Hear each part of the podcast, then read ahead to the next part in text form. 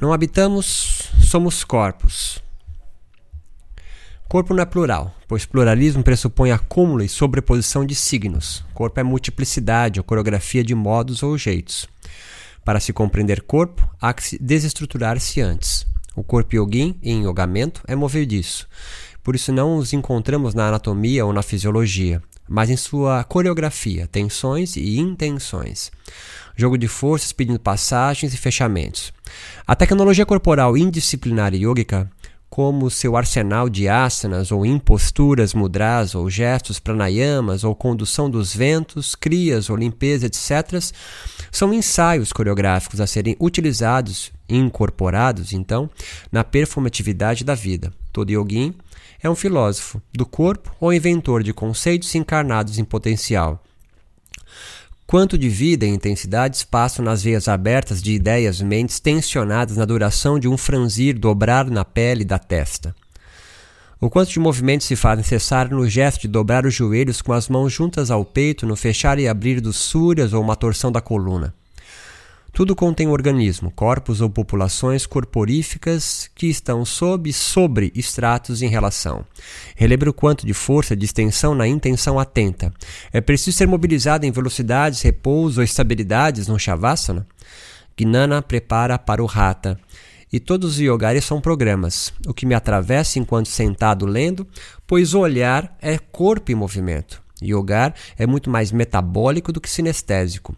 Por mais que se possa analisar fáscias e hormônios, estes não medem yogas, muito menos yogins em seus yogares. Yogar, ou meditar, com aprendizado freiriano, é um fazimento de corpos enquanto o corpo e seus afetos. Aquilo que comove, o toca, o abala, o fere, as formas como ele age e reage, não expressivamente, mas performativamente, àquilo que o afeta. Yoga seria uma sessão de prática num match, ou agora é um esforço, tapas para 1. Um, sentir ou não passar intensidades, mas também, sobretudo, 2.